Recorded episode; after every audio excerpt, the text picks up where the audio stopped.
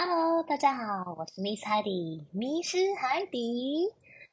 今天呢是 Episode 四十啊，久违了，大家在人生的地图上找到自己的路。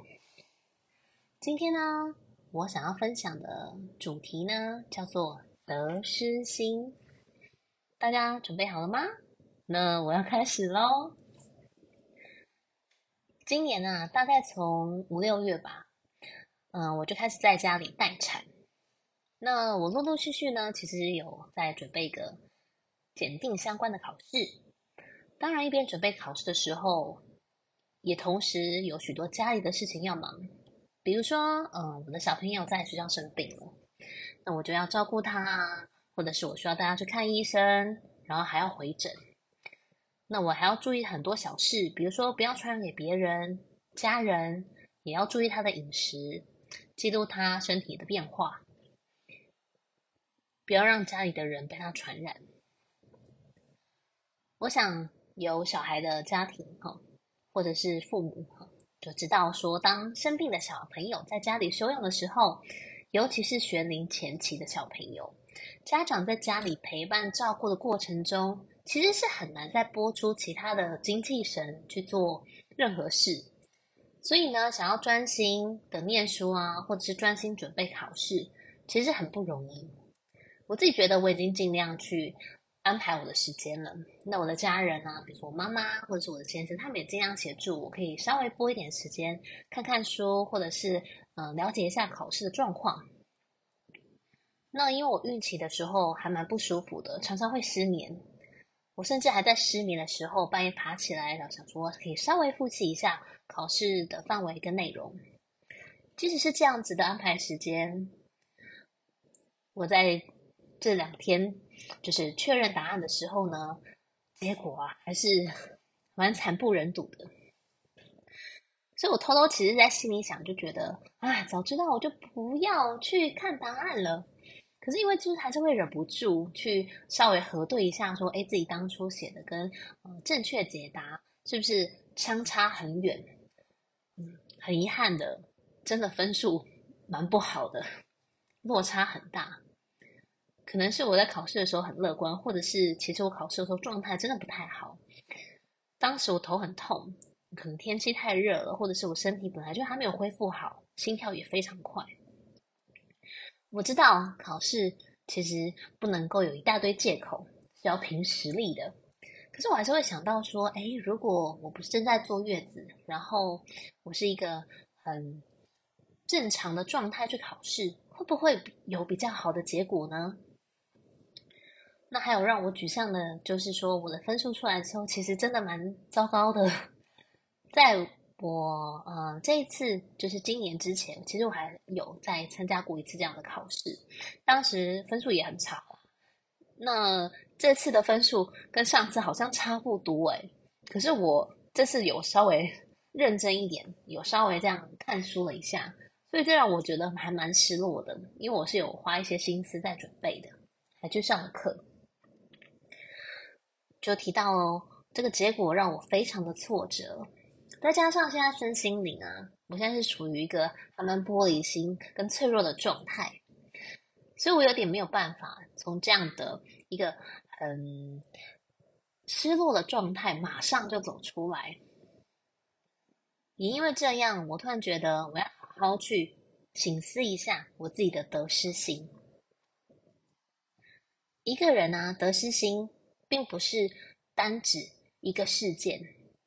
我觉得得失心这样的价值观，其实是跟很小的时候的经验有关联，然后再随着自己的个性啊，跟其他的一些经验值，一路这样日积月累而造就的。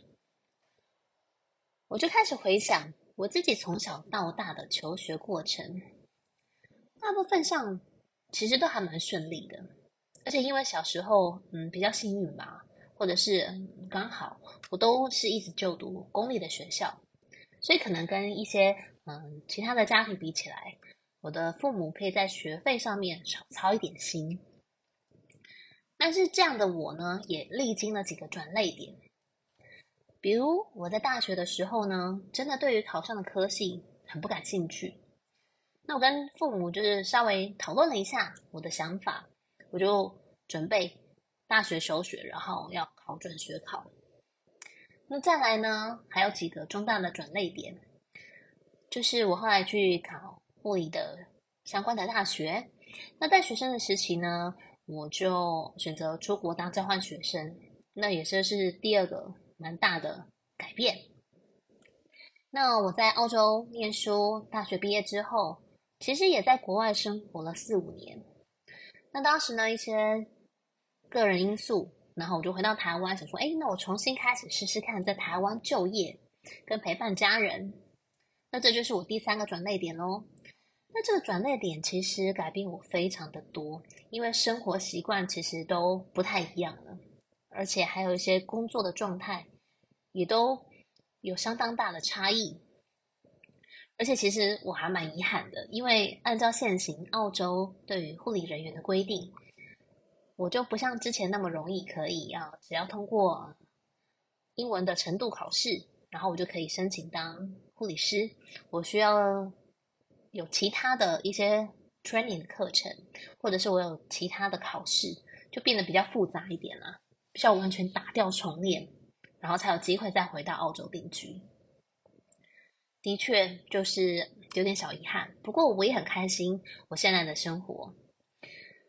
好，回到台湾之后呢，就开始考国考，当血汗护理师。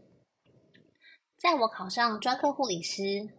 就是所谓的医生助理跟进阶护理师之前，其实我也换了几个不同的工作场所。当时呢，我都不觉得这是一个特别大的人生决定。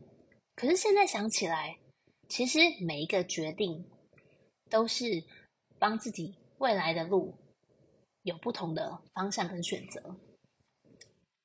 那也因为这样的选择的过程，其实蛮提醒我。要我更加谨慎，可是因为这样的谨慎的这个态度呢，也让我变得比较焦虑。我后来结了婚，生了第一个孩子，那到现在跟先生共事，第二个孩子也出生了。我越来越发现，我对于我自己的人生掌控能力越来越低。之前当然单身的时候是算百分之至少九十八吧，那我现在的状况。就是考虑的事情要变更多，而且不不确定性也更高了。这对于我来说其实压力很大，因为我本来的个性呢，就是喜欢按照计划，然后跟自己的步调来进行。其实这也是后面越来越有这样子的，嗯，这样子的规划啦。我之前也是年轻的时候，当然也是呃非常的 freestyle，然后就是很随遇而安。可是长大就比较有一些改变，那我就会希望说，哎，那很多事情可以按照我做的清单跟我做的待办事项，然后可以掌握我自己每一件事情的走向。这种不能掌控的感觉对我来说其实蛮恐惧的。那我就问我自己说，嗯，这样子的感受也是一种得失心吗？我觉得这样的心情起起伏伏，跟得失心也有很大的关系。那我要怎么样才能够帮助这个焦虑的自己呢？我需要找到一个可以更稳定自己的状况。毕竟我现在不是自己一个人了，我要考虑到很多不同的面向。一个精神紧张的人，其实对于自己，然后跟对于身边的人来说，都会产生一些不健康的情绪，而且我觉得身边的人其实感觉得蛮明显的，他们的感受虽然说可能别人不太会马上的说出来，可是他们其实都还是可以感觉到一个焦虑的人散发出来的负面能量，比如说我的先生或者是我的孩子。当我真的很难过的时候。就是我刚刚说的那个考试的部分，我就跟我的先生抱怨啊、诉苦啊，分享一下我的心情。那当下他没有回应，可能已经休息了吧。那我就半夜起来挤奶啊，然后挤完奶之后我就睡了一下。起床的时候，我看到他回了我一个讯息，我很谢谢他给了我那句话，他安慰我。他上面写说：“哎，you just have other more important things to do。”这句话其实点醒了我。哎，的确，在今年的五六月呢，我发生了非常非常多的事情。当然，嗯，别人可能说：“哎，那你就提早准备啊，你提早把它备备好啊。”但是我当下的状况就是，嗯，我在怀孕中，记忆力真的没有像以前这么好了。然后我还要工作，那我还是一个妈妈的角色，然后还是一个上班族。那这样子不断的切换，本来我的计划呢，其实是希望我可以在待产的时候，可以有多一点时间来准备，嗯、呃，这个考试。没想到五六月的时候，就是历经小朋友生病，然后学校就停课了。那先生也生病不舒服，那我就在一个从我需要被照顾的角色，马上变成照顾者。照顾完了别人之后呢，我就去生小朋友，就是生我的二宝了。如果有听到我之前分享生产经验的，嗯，一些听众就应该知道我生产的过程好像也发生了小插曲，不是那么平顺了。所以其实我没有办法很专注回到我的考试上面。那其实我也蛮感谢我身边很多贵人，然后有很乐于帮助我的同学，然后还有很乐于跟我分享的同学，这样我其实是一个很幸运的人，而且我还遇到很多很给力跟鼓励我的一些师长。我想我已经尽力了，所以我觉得我的得失心是在于我要怎么找到一个停损点。我当然可以觉得失落。我当然可以觉得沮丧，可是我要到什么时候才能够停下这个负面的情绪呢？让这个人可以改变想法，然后思想或者是情绪都变得更健康，而且要变得更勇敢，变得知道怎么面对跟处理这样子负面的情绪。我我不觉得这是强迫自己，我觉得这是让我自己。的内心，我的心灵可以去休息一下，让我可以变成更进阶的一个状态。每一个人都有不同程度的得失心，我当然喜欢这种，而且我也很欣赏可以心静、很放开、随遇而安的人。但我知道，一定还是会有一群人是像我这样，会 有点钻牛角尖，或者是焦虑。今天我想要分享我的心情，是希望我可以鼓励那些跟我一样精神状态很类似的人。也想要谢谢那些就是精神状态跟我不太一样的人，谢谢这些人给我鼓励，然后分享他们的想法，让我可以慢慢的看开一点。所以我也希望我可以在这里把我的经验分享给大家。嗯，结论一下呢，就是不要因为自己的得失心而限制了自己有更多发展其他的可能性。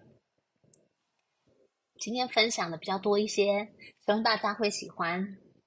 我是 Miss 海底，迷失海底，我们下次见喽，拜。